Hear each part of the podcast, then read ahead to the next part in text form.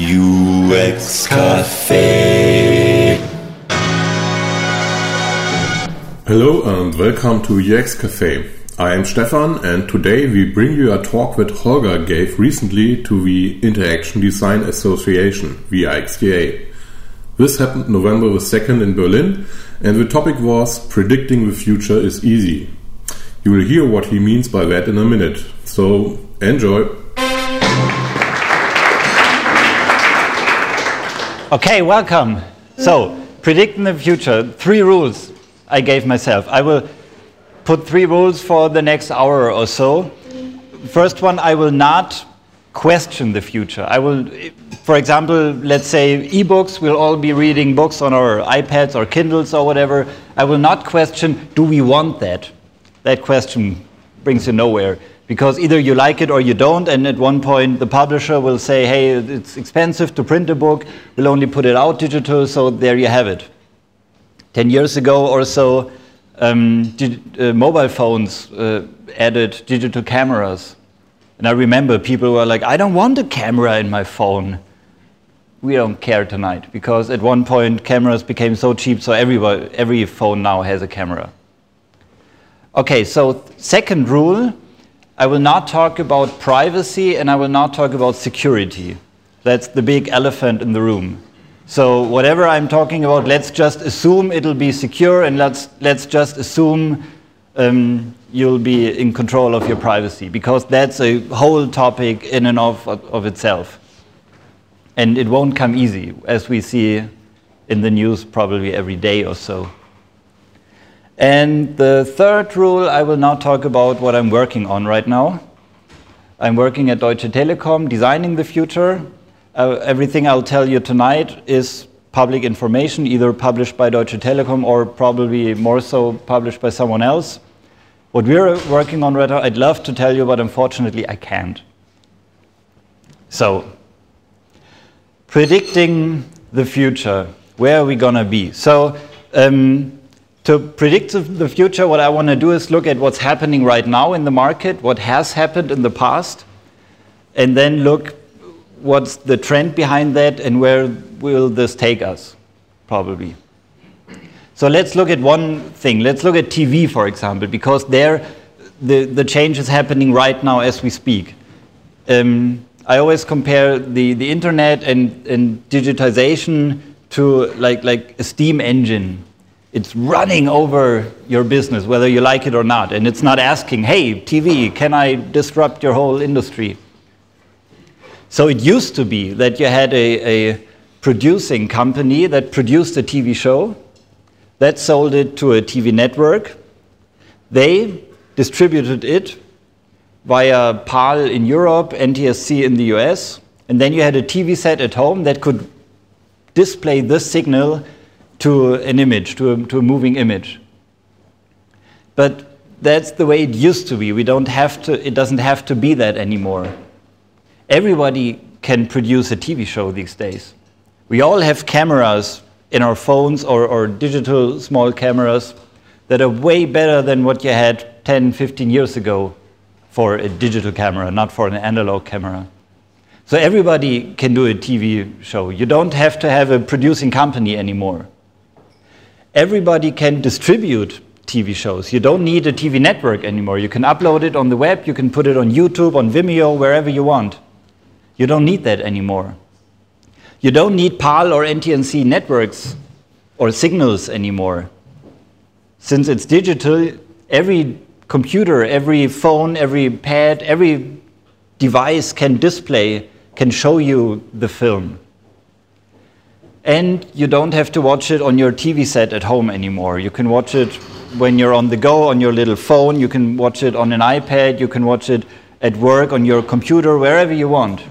So, all this distribution mechanism, all this chain from, from TV production is broken up in little chunks. And it's getting rearranged in a different way. And this is happening as we speak. So TV, the, the TV networks are fighting this tooth and nail, but they, they know they're going to lose it. They can just drag it out a little. So that's what's happening with TV. You probably recognize this pattern. Production is cheap, everybody can produce. Distribution is cheap, everybody can distribute, and consumption is easy, every device can consume. We had this already with the music industry. They're already done. I mean, we still have major labels, but only for, I don't know, Lady Gaga or so. But everybody else, smaller bands, they upload their tracks on Bandcamp, on their videos on YouTube or whatever. And everybody can listen this from wherever you want. You don't need record stores anymore. You don't need CDs or records anymore. You don't need a record label. You even don't need, if you don't care that much for quality, you don't need a rec recording studio anymore. If you have an iPad or iPhone, you got GarageBand. That's all you need. And there are lots of different apps for, for all the platforms. FruityLoops is coming out with an Android uh, uh, app. They announced it yesterday. That's with uh, music industry. We already had this uh, trend with the news industry. You don't buy printed newspapers anymore. I mean, you know, I know you can, but you don't have to. You can get all the news on the internet, and even faster. You don't have to wait till the next morning for your newspaper. Books, it's coming, but it's a, a little bit slower because the industry has, uh, has a lot more tradition than, for example, the record industry. The record industry is roughly 100 years old. Books have go way back than that, but still, books are getting digitized right now. And you can get a new book on printed paper, of course, but you can also read it on your Kindle, on your iPhone, on your iPad, wherever you want. Barnes & Noble in the US has their own e-reader. And again, you don't need a publishing house to publish a novel. You can do that yourself. Amazon has a publishing platform. There are people who are making millions of dollars with it without a publisher. You don't need bookstores anymore. You don't need to buy a physical book in a bookstore. And this, this trend, there, there's a pattern in there. Production is, if you will, democratized, distribution is democratized, and consumption is democratized. And that's because of the internet, because of digitization. And again, the internet didn't ask the publishing industry, hey, can I destroy your whole publishing model? It just did. and where will this take us? I, I made a little chart that looks uh, like this. On top, we have, I put down eight things, but there are probably more. We got people, companies, places, objects, communication, dates, content, and I'll call it software. I will tell you what I mean in a minute. And down here, this is you. And this is roughly your digital life in the future. So we already talked about content, but there's also other things. And there are four steps to this. The first step is aggregation, bringing things together. With, with uh, content, as I told you already, to aggregate TV shows, you had to have a network in the past. Now you don't anymore. You have YouTube, you have Vimeo, you have in the US Netflix, you have all these companies that are aggregating TV shows and, and movies. Same with books. You got Amazon with their digital platform. You got uh, Apple with iBooks. You got lots of players in this market. What does it mean for the other seven things? People, aggregating people. The telecom companies did this. They gave everyone a phone number. But we're also aggregating people on social networks, for example. Facebook is the biggest aggregator of people. You maybe came through Xing today, also an aggregator of people. Aggregating companies, the Yellow Pages is an example. Again, Xing maybe. There are other um, platforms where you can, in, in, in Germany we have Qype, in the US you have Yelp. If you're at some place in the city and you want to grab something to eat, you don't know where, you look there, and they aggregate people, uh, excuse me, companies. They aggregate, also aggregate places. Google Maps aggregates places. Qype and Yelp aggregate places. They tell you where to go. Objects, this is a biggie, and this is still uh, a bit out there but it's coming, aggregating physical objects in a digital way. In the future, maybe if you buy a car, the car will have a digital certificate that tells you this is your car. And when you, when you sell the car to someone else, this certificate stays with the car, but someone else will own the certificate. So maybe all, all the history of your car, maybe you had a crash one day and, and had to redo a door, maybe, whatever, or you gave it a paint job, this will be in the certificate for the car. Same with, I don't know, flats. If, you, if you're looking for a flat, you go to, in Germany, you go to Immobilien Scout. They're aggregating physical things. And this will be even more. In the future, at one point, we'll all have little 3D printers in our homes, like the replicators on Star Trek, maybe. So if you want to buy a new uh, teapot, you don't go to a store and buy a teapot, you just go online, buy the design of a particular teapot you like, and you'll print it out yourself at home. Aggregating communication, again, the internet, email, social networks, Facebook, Twitter, phones, whatever, everybody is aggregating communication. Dates, the biggest aggregator of dates is your own calendar, either a, a, physical calendar or in your phone, or maybe a service like Google Calendar, or maybe aggregating dates, what's happening in your city, which band is playing tonight, where do you look there are several platforms, websites to look up what's happening tonight. These are aggregating dates together with places. Where is the particular band playing? And companies, which band is it? Aggregating content, we already talked about this. Aggregating software, pretty much the same. I'll put everything that's not entertainment into software. This is apps for your phone, this is productivity software, these are services. Whatever you want, you can. I'll just put it all in this category.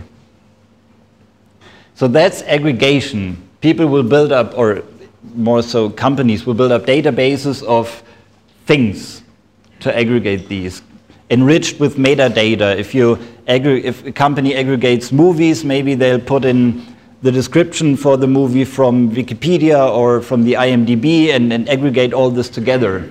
With interfaces, people can hook into these aggregating databases and links so you can combine things. You can, if you, uh, I don't know, you're looking at a film and the, the aggregated database knows this is the film based on a book. So maybe you want to read the book here. Or maybe you're, you're watching the film and, and a small note comes up, hey, they skipped some things here.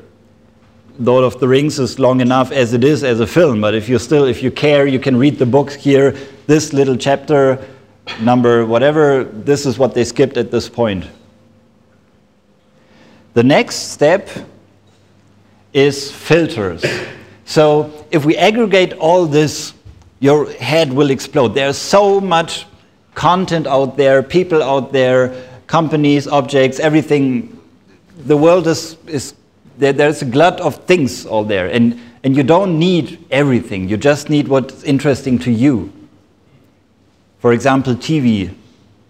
TV networks, their biggest strength is filtering, is programming things for, I don't know, Saturday evening. They know what people are gonna stay at home, what they wanna watch there. So they make it so enticing that maybe people wanna stay at home and watch whatever's on TV that night. My, my, my favorite example for this is you, you, you talk to people and they're like, oh, I don't have a TV. I don't need that.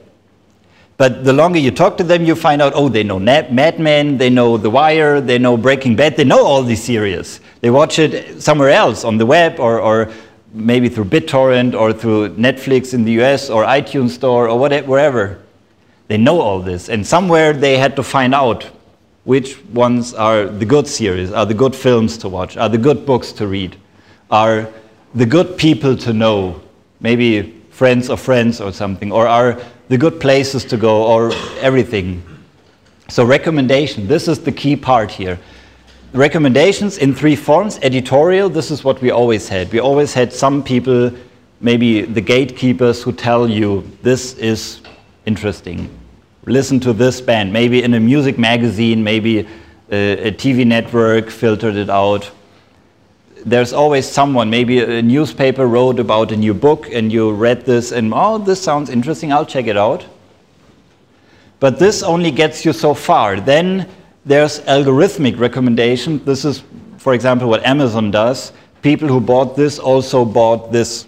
So they aggregate millions of customer data to give you recommendations based on your tastes. Netflix did this. They, if you remember years ago, the Netflix prize, they paid a million dollar. They had a recommendation engine. They, they know what, what films you like, and based on your taste, they, uh, they have this engine to, to, recommend, to recommend other films to you. And they paid a million dollars to get the, the quality of these recommendations to improve this by roughly 10% or so. And that's worth to them a million dollars. Third is personal recommendations. This is what every social network does, maybe Facebook. They don't care about algorithms and databases and whatever. They just say if you read a book and you think your friends might like this, you post this on Facebook, you post this on Twitter.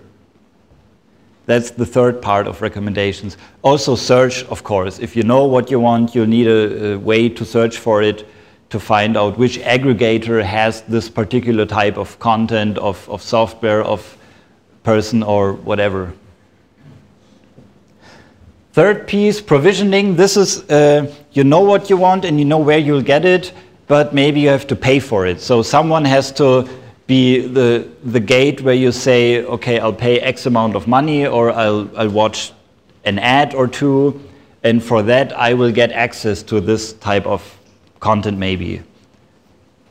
So clearing, rights management, payment, advertising, same maybe with places. There's a band playing at a particular place and you need some way to, to enter this place, to, to pay to see this band. Maybe uh, the venue itself has a ticket booth, maybe you'll do this online in the future. You can already buy your ticket online and just print it out yourself, and they have a little uh, bar scanner, barcode scanner there. And the fourth thing, this uh, pertains to yourself the most, your personal ID. You will have your own profile, not with one company, but with several. You have your buying history on Amazon, you have your friends on Facebook. This is your own profile. You'll have uh, a wallet. Google is starting this with Google Wallet right now. Everything you have in your wallet your money, your passport, maybe your, your uh, some, I don't know, maybe driver's license, whatever. You'll have this online in the future. And uh, the last piece in the puzzle data storage. Whatever data you have, you will not carry this around on your device in the future. You'll just have it online and stream it to your device the minute you need it. So, this is, I like to call this the digital landscape of the future. So, um, this is the four steps these uh, uh, things take until they reach you. And of course, you yourself can put things up here. So, you got content from somewhere, but you yourself can put content up there. You can yourself record a video and put it on YouTube, make a photo and put it on Flickr. You yourself are, for other pe people, someone up here who's aggregated maybe on, on Facebook or, or on Xing, maybe. And these, this graph has three layers. There's the technologi technological aspect, so we need to make sure everything works together. We will have open APIs in the future. Amazon got it, Google didn't. About a, a three or four weeks ago, someone posted a rant on Google Plus, a Google engineer. He worked for Amazon for six years, and now he's worked for Google for six years. And basically, it's, it's five pages long. The gist of it is Google does everything right, Amazon does everything wrong, except Amazon has open APIs. So people can hook into the services of Amazon and build on top these services, and Google doesn't. Same with Facebook. Facebook is not a product, Facebook is a platform. That's why you got all the services that hook into the like button. You can go to other services and log in with your Facebook credentials. That's what's brought you fucking Farmville to Facebook because it's an open platform and they have APIs where people can hook into. Google doesn't. Google Plus is going nowhere because they don't have an API. That's the whole reason. And so they found out, well, people play games on Facebook. We need games. So they went to some game companies and said, hey, give us some games. Instead, they should have put out an API so people can make the games and hook it into Google Plus themselves. They will get there, but they, they started with a product and not with a platform. What does it mean for you? Either you work for a company that's building these platforms, so you need an API. If you aggregate something, you need an API so someone else can do the recommendation, maybe. There's tons of content on, on YouTube, for example, and there are other websites who are not affiliated with Google. They just put out the 10 funniest uh, YouTube videos or the 10 most interesting lectures or whatever. They, they filter this mass of content from YouTube for you. So these four steps, not one company has to do them all. With open APIs, they can interoperate all together. The second level is the business side, of course. If you put out some content, you maybe want to have some money for this, so someone else can uh, process this payment for you, or maybe someone else can put in some ads and, and share the revenue with you. And the third layer is uh, the social layer, the human layer. That's what Facebook got. That was what nobody else got until Facebook became so big. There was an example about photo services, for example. There's lots of photo services on the web, Flickr, Picasa, what have you. They're all doing something with your digital photos. And the biggest photo sharing on the web is Facebook. Why? Because they didn't, everyone else has lots of features and functionality and what have you, and the best image quality. And Facebook said, we don't care. All we need is you got your photos, you want to show this to your friend. And the only feature they started with was you, you made a photo with some people and you can identify the people in this photo. That's the, the human side of it. So either you're a company that's doing all this with platforms, or maybe you're a, co a company that's building a, a product that want to hook into this. So maybe I, I always like to say you can put this on a wall and play darts and just put a dart in wherever the dart landed, you got your product. Maybe you have uh, content, maybe books and dates and a smart recommendation system. So maybe the product could be someone enters what he or she likes as sort of book, maybe a genre, maybe an author. And whenever, whenever a new book comes out, that there you have dates with books, you get an email or, or, some sort of message. Hey, your favorite author published a new book. Want to buy it here? Or maybe, as I said, you're reading a book and you get a message. Hey, this is also a film here. And by the way, also the soundtrack from the film is here. And by the way, the band from the soundtrack is playing tomorrow night in your in your city. And here is the ticket. Cool? No? I see. Again, I will not question this.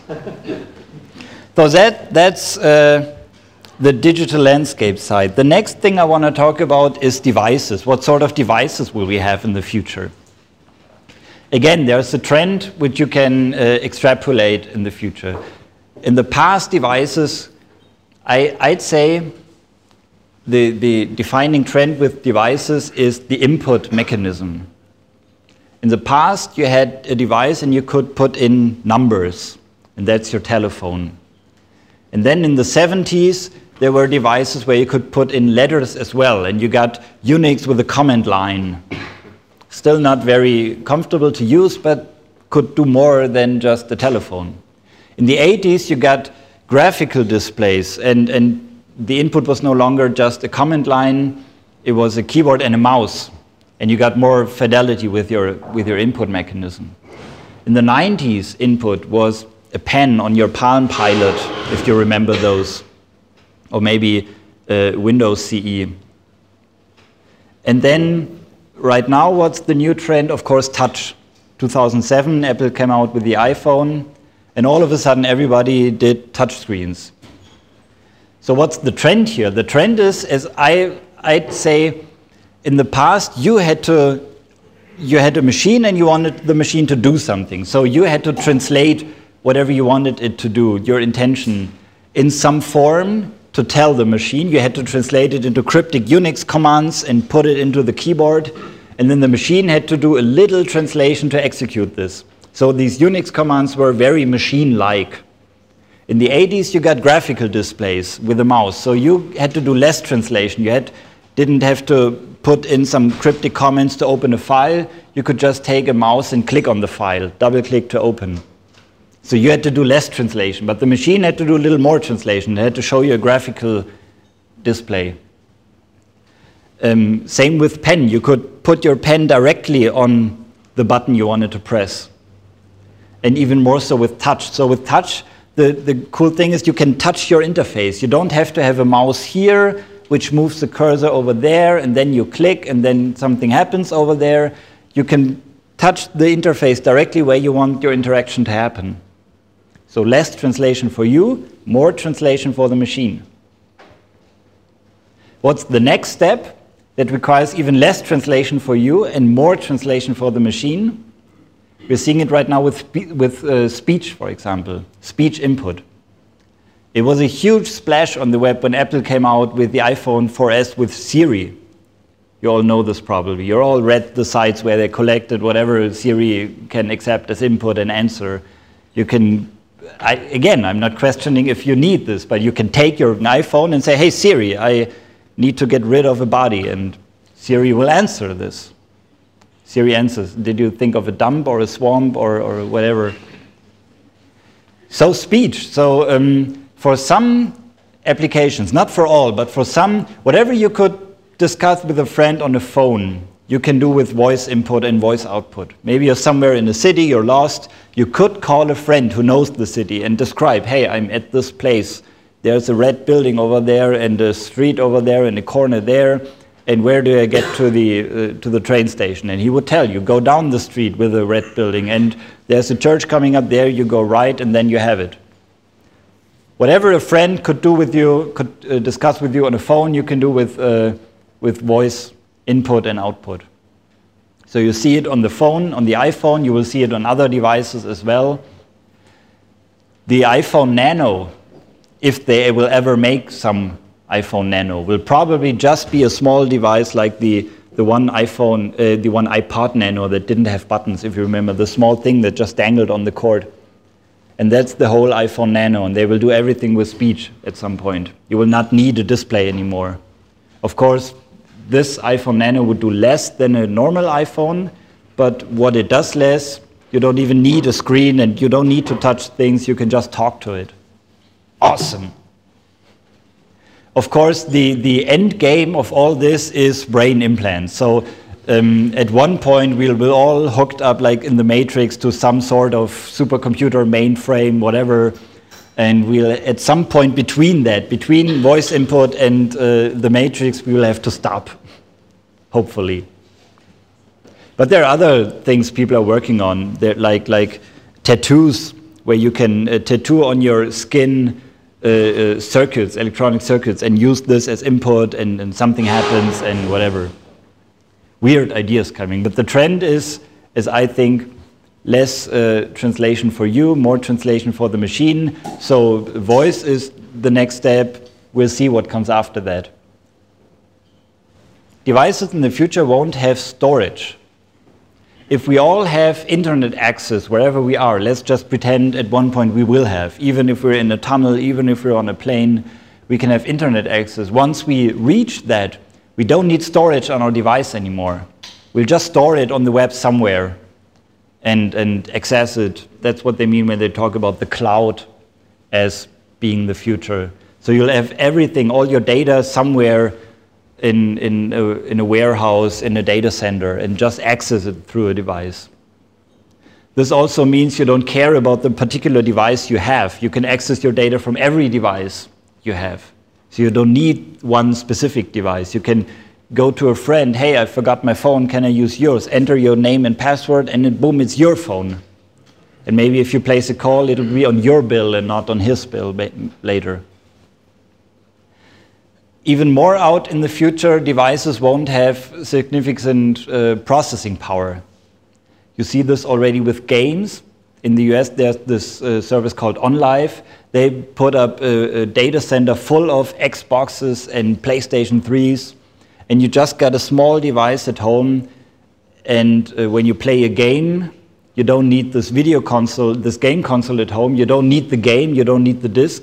You just dial into this service, into OnLive, and they stream the game as a video stream, as if you're downloading a video. And whatever you input, it gets, it gets sent to the data center, and there the machine runs with your game, and all you have at home is a dumb display, just a screen with no processing power, no data, no nothing. Everything's happening in a data center.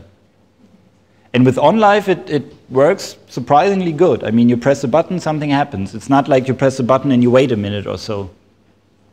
I tried this out, I was surprised. And that's where it's going to be in the future. So you don't need apps, you don't need to download apps. You just hook into some app that's running on the data center. And the, the interface, the whole interface, will just be a video stream that gets streamed to your display, like VNC, the, the networking protocol.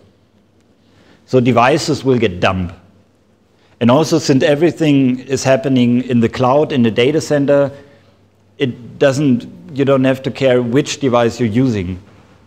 And you can hand over between devices. So you're writing an email on your phone, get home, hey, I got my PC there, I can continue my email on the PC with a, with a real keyboard. Or maybe you're watching something on TV and you have to go, you can take this, this uh, uh, film you're watching with you on your phone or iPad or whatever device you'll have in the future. Maybe you're sitting somewhere and uh, in a cafe and every, every table has displays and you can just identify on these displays and have all your data, your apps, your things right there. You can even, um, I saw this once, uh, you have advertising in, in the city somewhere an advertising display. And it's no longer a printed uh, advertising poster, but it's an interactive display. And you can connect this with your phone and maybe immediately buy whatever it's advertised. Or maybe this I can talk about because we published this. Deutsche Telekom has this in our. We have this in our labs. We have a, a bus stop with a display instead of an advertising poster, and there's an ad running for a for a racing game, and you can put your phone to this display and immediately your phone becomes the steering wheel and you can play this game while you're waiting for the bus. And when you play it long enough, maybe you like the game, you can buy this game and take it with you on your phone. And then when you come home, you got your big screen, your TV, you can continue playing there, maybe. So that's uh, devices and also cloud. Data, again, every data will be aggregated in the future at some point in the cloud. Every data will become intelligent and uh, will become smart at one point. So, where does this leave us? Everything will become smart. But what does it mean? I mean, artificial intelligence is what people talk about since like forever. And artificial intelligence, the problem is it always gets redefined. In the past, people said, well, at one point, if computer can play chess, then they're intelligent. And then computer could play chess at one point, and people said, oh, okay, that's just number crunching. But if they understand speech, then they're intelligent. So computers understood speech at one point. And if you remember, IBM made this challenge. They made this chess thing with Garry Kasparov, where, where they put a huge computer that filled this room probably, and it, it beat Garry Kasparov in a match of chess. And last year, I think, uh, yeah, it was last year, they, they played Jeopardy. They put again a huge computer up, roughly the size of this room, trained this for a year or so until it understood Jeopardy, the, the game show. And if you remember, you get cryptic answers and have to answer, you have to put out the question this answer fits to. So maybe I'm getting the facts wrong here, but maybe as an example, the, the answer you get is the airport is named after a US president, and the football field is named after a vice president. That's all you get. And then you have to think okay, maybe what could this be? Maybe this could be a city. Maybe, oh, which city has an airport and a football field? And the airport is named after a president, the football field after a vice. Oh, maybe this is, I don't know, Chicago or something. And then check this. That, would this fit? We can do this if we are smart. I, I lose at Jeopardy whenever I, I watch this. But there are people who are smarter than me and they win millions of dollars in Jeopardy. So now computers can do this. And this computer they built, they, they dubbed it Watson. It's now, uh, um, they now use this for medical applications, where a doctor can hook up to Watson and describe a problem, uh, describe the symptoms, and Watson will find out what the, the illness is here. So they can do this now. And again, people say, well, this is not really intelligence. So maybe artificial intelligence is not the goal. Maybe the goal should be artificial consciousness, that a machine really becomes self aware. And uh, people are arguing when this will happen. They're not, not anymore arguing if this will happen, just when. So you yourself, you will use machines that will be intelligent in some form that will help you, like the iPhone. You got a calendar, and the machine is smart enough to beep when when a date is up. This is what every machine can do now. You say, you tell, I need to be tomorrow at 5 at this place, and remind me at 4 that I need to go. And the machine will beep, so you know, okay, I have to go now. Now you can take your phone with Siri and with the competition in the future as well. This is not exclusive to, to Apple and Siri. You can tell your phone, hey, I need to be there tomorrow at 5, remind me and be done with it. You don't have to input any fields in the calendar application. Sensors, devices will, this is where, where the, the real world objects come into place. Devices will have sensors and you will aggregate the sensor data, like a car. You have, in a car, you have a small display that tells you how much gas you have left, that tells you if you're driving too fast, if you're driving fuel efficient or not, and maybe this can hook you up with a gas pump. Okay, you got this more uh, gas in your tank, you will get this many kilometers or miles, and the next gas station is here. And uh, the, uh, the lady in the, in the navigation system will directly tell you, turn left, there's a gas pump because your gas is empty. Or maybe you, you've probably read this um, the people at Apple that did the original iPod, they left Apple, moved on, and founded a new company, and now they're putting out a thermostat. Who the hell knew you could reinvent the thermostat? So you got this device, you tell it uh, in the morning, I want, it, uh, I want to put the room temperature to this, and in the evening to this, and after a week it learns your behavior and put this temperature itself to this, and you can program it from when you're on, on at work, you know I'm coming home late, so you have to heat my place later and everything. This is getting digitized. And again, aggregated and filtered and all the other steps there. The, the big question right now on the web is uh, I mean, every device at some point it was invented and moved into a different direction. And at one point, devices were ripe for reinvention, like, like the mobile phone up until 2006, mobile phones were ugly and dumb. And then all of a sudden, some people decided, okay, it's ripe for a new one. Google started with Android. They, they thought we can do whatever BlackBerry is doing a little bit better. And then, of course, Apple came out with the iPhone. And all of a sudden, mobile phones never were the same than before. Same with computers. At one point, they put out the iPad, and computing is a whole new deal. Now, the next thing that's ripe for a reinvention is the TV. And if you've read uh, the biography of Steve Jobs, he put this famous quote in there I cracked the future of TV. And now uh, the whole web is, is scrambling what would it be? What will the future of TV be? So if you think about what I said about uh, devices and about aggregation, there's two problems with TV. The one is the input mechanism.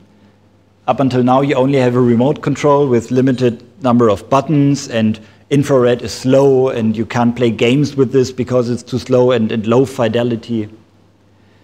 So people are experimenting. Samsung is putting out a remote control that's basically an iPod Touch, a touch screen where you have your input here, and uh, since you have to, with a touchscreen, you have to look here, they also put up the interface here. So you're doing something here, so something can happen here weird. Same with AirPlay, with, with uh, uh, iOS. Apple has AirPlay, so you can do you can put your, your movies on your phone or on your pad and and, and say I want to watch this, and then you press a button. I don't want to watch this here on my phone. I want to watch this on my TV. So the TV only becomes this dumb display. There's no logic in it anymore. But maybe you don't want to have a device in your hand, you just want to watch TV. So, another input mechanism for low fidelity input, if you just want to uh, maybe program your video recorder or, or, switch to a certain channel, you can just tell your TV. That's, by the way, one of the rumors. Maybe will, Apple will uh, put out a TV with uh, Siri integrated. That you can tell your TV, hey, I won't be home tonight, record whatever my favorite TV show is, and when I come back, I can watch it. The other thing, um, content aggregation. This is a huge puzzle with TV because um, the, the TV networks are fighting this tooth and nails, and there are long term content deals locked by region. So in Europe, a show comes out at a, another time than, the, than it already was out in the US, maybe. Um, who the hell knows what they're going to do there? In the US, you have the cable networks. In Germany, you have the TV stations. They have they lock this this market up. And one speculation is uh, maybe Apple won't do anything. They'll just put up an app store like they did on the iPad and iPhone and let the TV stations do this them themselves. When they launched the iPad, they had the iBook store. Of course, they had to have it because why put out such a screen without a way to read books? But they didn't put in magazines because that was a bigger puzzle.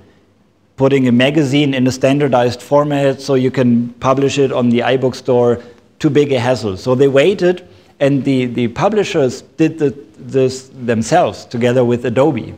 They all do their magazines in InDesign, and Adobe has a plugin that can put out an app and now, when you're reading Wired or Vanity Fair or whatever magazine you're reading on the iPad, it's all done with this uh, Adobe InDesign exporter plugin. That's why every uh, uh, uh issue of a magazine is 500, 600 megabytes, because the exporter is crap. But still, uh, the magazines did this themselves. And now Apple just put in some APIs, they put a newsstand in iOS 5, this feature. So um, magazines can hook into this, and the newest issue is downloaded uh, immediately. Maybe they will do that with the TV. There's already an HBO app for the iPad in the US, and every TV station puts out their own apps, and maybe they will just do this on the TV and have a central API so a TV station can announce when a new episode of your favorite show is ready or whatever. So, where does this leave us? Everything's going to be digital, everything's going to be aggregated in the cloud, and everything's going to be smart. And the device is going to be irrelevant. I already talked about how smart devices will help us. Um, the bigger trend where this is going, in my opinion, why is Facebook so successful? There were many other social networks before and, and after, but one stuck because it integrated in our lives. So when, when, for example, when the internet came out, people were talking about cyberspace, like it was a parallel world. You had real world, and then you had cyberspace, and you log on with a helmet and, and glasses. And, and uh, if you saw old movies like, uh, uh, what's it called, where they break into a bank with, with cyberspace, and it was a green corridor, and they navigated through this with a, with a glove and, and everything. Something with Tom Cruise, I thought. I don't know. But this notion of, of cyberspace being a parallel world, it didn't hold, of course. People are still in the real world, and you don't need a parallel world like, like maybe Second Life or so. It's entertaining, but it won't help you with your own life. So, successful products integrate in your, into your own life. If you have many people you know, not necessarily very close friends, but people you know and you want to sort of stay in touch with them. You don't want to tell, meet them every day and tell them every day what you're doing, but you don't want to get lost either. That's where social networks help you, for example. Facebook with your friends, maybe Xing with business contacts or LinkedIn. You, you meet people when you're at work, and maybe you go to another company you don't want to put out a newsletter, but, but you want to sort of stay in touch. That's where these networks, so they help you with your own life. And this is only getting further. Uh, like maybe Facebook. You, now you have a list of friends, and everybody is one friend of yours on Facebook. But that's not who you are. You got several circles of friends. That's where Google was successful with their circle feature. But again, that's just that's just an approximation of reality. In reality, you have several roles yourself. To some people, you're a colleague. To some people, you're a friend. To some people, you're either a child or, or maybe a dad or a mother. Or to some people, you are whatever. To you, I'm the one who's standing here and speaking. So everyone has different roles in life. And you don't, if you, if you put something on Facebook, you don't want to, actually, you don't want to think about who will gonna see this, who am I, I putting out this photo with. You just know this is a very personal photo from my last birthday party, so my close friends want to see this. This is a photo I made at a conference, so maybe other people who were at this conference want to see this. And this will be automatic at some point in the future, so you don't want, need to think about who will see what. It will just happen with your role. So everything digital will not replace your own life. It will not be something parallel like, like old visions of cyberspace. It will support your daily life. And if you think about what products were successful, the successful ones were that supported whatever the hell you were doing, anyways. You were always talking to somebody. But in the past, we had to go there to talk to someone. Now we can pick up a phone and talk to them. So this made our own life easier. We were always writing letters, but in the past, we had to put this in an envelope, lick a stamp, and send it off. Now we can do this online somehow. And everything, if you think about your own day, what's annoying in your day? Everything that's bugging you, this will be solved at some point. And even if it's transportation like they did on Star Trek, so we don't need this uh, U-Bahn anymore. What does this mean for us? I'm user experience designer since this is interaction design maybe you're all working roughly in the same field, I guess. We are the ones who will build these new services, these new devices, these new applications, these, these new cloud things, everything. So we have to make sure it, it will be smart, as I said. It will uh, use input methods that are easy. Like in the future, now we're designing something for a screen. Maybe in the future we'll have to design something for voice. Maybe that's another way to go about an application. So what we did on the screen might not necessarily translate to voice. Maybe there's a reason why Apple put Siri as a separate application and not let you voice control your existing applications. Also, um, we have to, to think about how to enhance and support our own lives. That's where, in my opinion, successful products lie. Every, every product that you put out, if it supports your daily life, then it's going to be successful. Now, look, look at TV again, for example.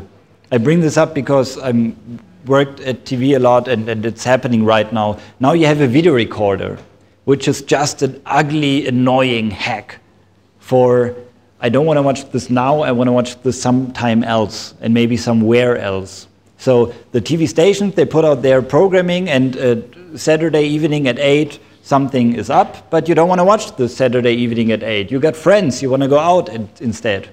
So you record your, you, you put it on your video recorder. But in the future, you don't have to. You will have every TV uh, show online somewhere. Again, with aggregation, with filtering, with provisioning, so you have access to this.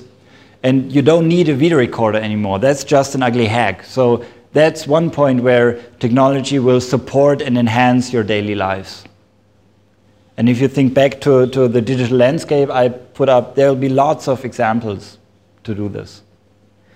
Um, last thing I want to talk about, and then we can discuss about this. I'm, I hope you have a different opinion than I have. The last thing is disruption. That's a hard topic right now because um, how do you put out a successful product? Many product categories, there's already a market leader.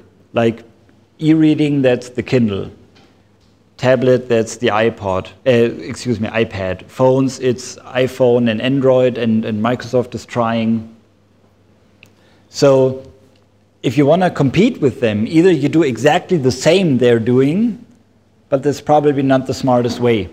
Or you can do something way less that's just barely good enough and roll up the market from the ground. That, for example, what YouTube did with TV. In, in the past, you only had your TV station, now you have YouTube. And they put up every crappy video people make and they just put it there. But they had the technology, they have this distribution mechanism up to 1080p. They can put out high quality HD video now. And they have ways to make you pay for it, or they have ways to, to show advertising alongside the video. So if you put up a video on there, you can get money for this. So now they're starting to, to put up original pr programming. They're making content deals in Hollywood right now with pro producing companies. So the next hot new series, you might not even watch it on the TV, it might just come directly to YouTube. And uh, last week they announced they're starting sort of TV channels based on, uh, uh, based on themes. They have a music channel now, they have an education channel, whatever. So YouTube is, is uh, disrupting the TV business model. And you have this with many other fields as well. Sorry, I'm com always coming back to this, but it's a great example. When the iPhone came out, they did many things right, like the input mechanism instead of thousand little buttons. But they, there were many things they didn't do. The original, the first iPhone, there were many things it could do. It had a bad camera, it couldn't do copy and paste, they couldn't send MMS, they couldn't do lots of things. It didn't even have GPS, didn't have 3G, didn't have many things, but it was good enough. And everybody else was, yeah, okay, it doesn't do our big feature list with big checkboxes, but still, they disrupted the whole market. Same with cameras. We used to we used to log around cameras. Now we don't. Now we have phones, and they have cameras in in the phone. At first, they were crappy, and nobody took them serious. But they got better and better, and they disrupted the whole camera market. So disruption. If you get disrupted, you won't notice it. That's why it's, it's successful. If you want to disrupt, you'll have to go in from the bottom and at first be barely good enough and iterate and improve on that. And you don't, you can't do what everybody else is doing. You have to do something different. Um, if, if companies get disrupted, look at the camera market. The only solution people have is to go upscale. Like silly small point and shoot cameras, nobody's buying them anymore. People have their phones now. But uh, of course, high end cameras that have great image quality and many megapixels and, and big lenses and whatever, phones don't compete with that. So that's the last refuge companies have to go upscale. And they say, of, of course, okay, we give you the point and shoot. You can do this with your phone, but you cannot do this what we have in our huge digital uh, uh DSLR camera now. But at one point, phones will be good enough to compete even with that. So that's disruption. What is the cycle here? How uh, does this happen? This is what's called the technology uh, adoption model. You have a curve like, like a bell curve, it starts out slow, high in the middle, uh, tapers out at the end. And you got several people. At first, you got the innovators. So something is new on the market. Not everybody has it, but some freaks just buy every new technology. Some are laughing here. Maybe that's you as well. We are the 2.5%. Then you got the early adopters. So maybe the, uh, technology proved in some way. So it's not completely bullshit, so they will buy it. And then, only then it gets to the early minor, uh, majority. People who, yeah, sense a trend that's maybe a year already on the market, and then they say, okay, these new phones, there's something to them, I will buy that. And then the late majority, they take even longer. When everybody has a digital a, a smartphone with touchscreen, then they say, okay, maybe now it's time, now I'll buy it.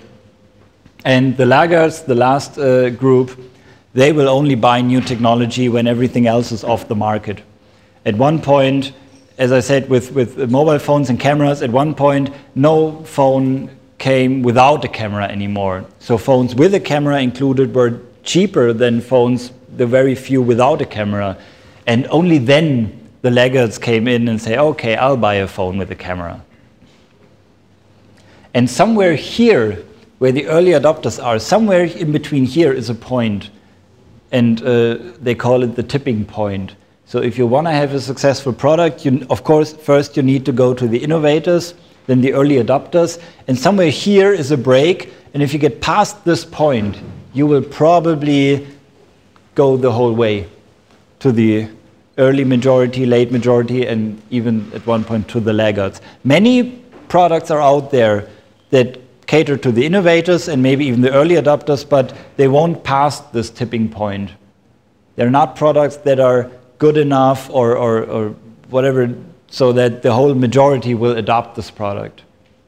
You all know this. You, you are probably on Facebook, and every week another social network comes out. And you, of course, some people make a profile everywhere, and, and then at some point they will say, okay, maybe this didn't go anywhere. I will, I will delete my profile here, and I will, but I will keep my profile on Facebook.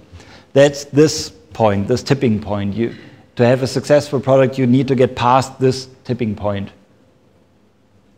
And what makes a product successful, again, I believe a product that supports your daily life. If you have a social network that is a hassle to, to update, a hassle to again find all your friends, you won't do it.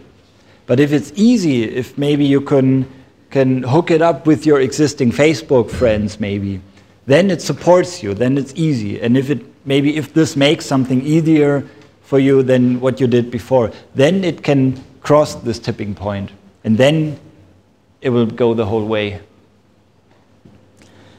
And what's the end game? The end game, if you look at uh, psychology, there's this model of the hierarchy of needs from, who was it, Maslow, I think.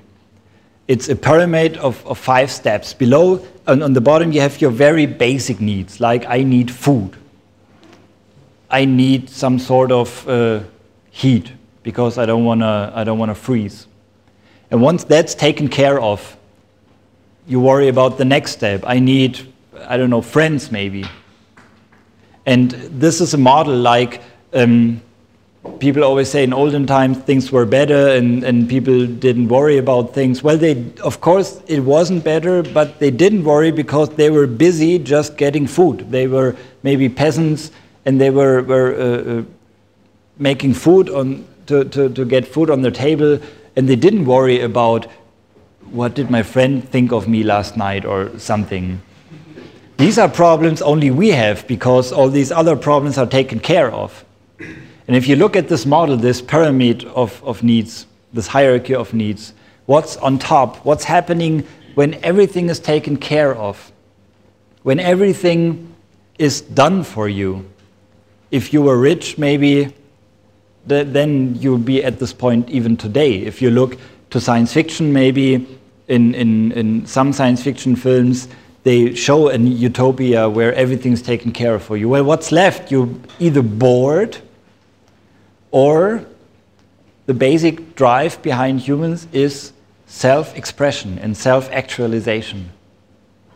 So that's where it's going. So you got products, you got technology. In the past, you need to, to, to haul something heavy around. And then someone invented the wheel, so it became easier to transport things.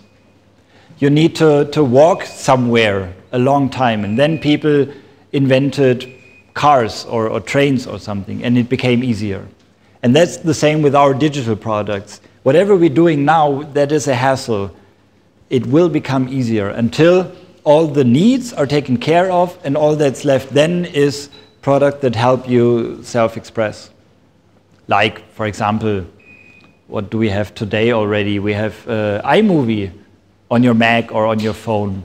Everybody can shoot a film, of course, but who can make a cool film? And that's where iMovie is helping you. They put out ready-made templates for movie trailers or whatever, and, and with an announcer, like you know from the movies, in a world of adventure. And you cut scenes from your last vacation, for people on the lifetime journey. And they went to the London Symphonic Orchestra to record trailer music, so it's bombastic and everything. And it's, it's great because now everybody can do cool things like this. And that's where it's going. So, um, before I ramble on too long, I want to start with a quote from Douglas Adams because he said what I uh, think very eloquently. He said, The future will come in three steps. First, everything that's already in the world when you're born is just normal. Think back, we used to have record players. My parents were excited when they got their first record players because they were just invented, or they, they were invented before, but they just became a mass market item, maybe. And their parents, my grandparents, maybe didn't think about record players, that you could have something like this. So everything that's already in the world when you're born is just normal, it just exists. Second, anything that get, gets invented between then and before you turn 30 is incredibly exciting and creative, and with any luck, you can make a career out of it. I dearly hope it's not tied to the age 30. I'm 32 and I, I hope I can stay in the second group as long as possible.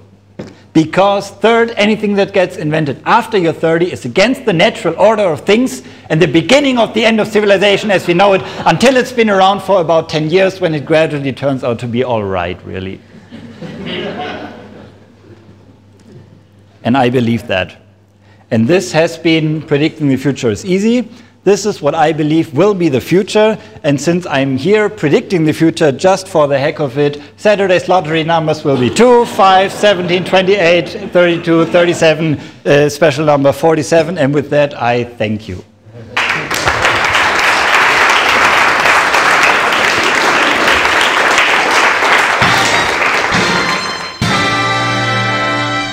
All right, let's cut it right here. After the talk, there was an interesting discussion going on, which we will bring you next time. Until then, you can find us on the web at uxcafe.de and on Twitter and Facebook. Bye!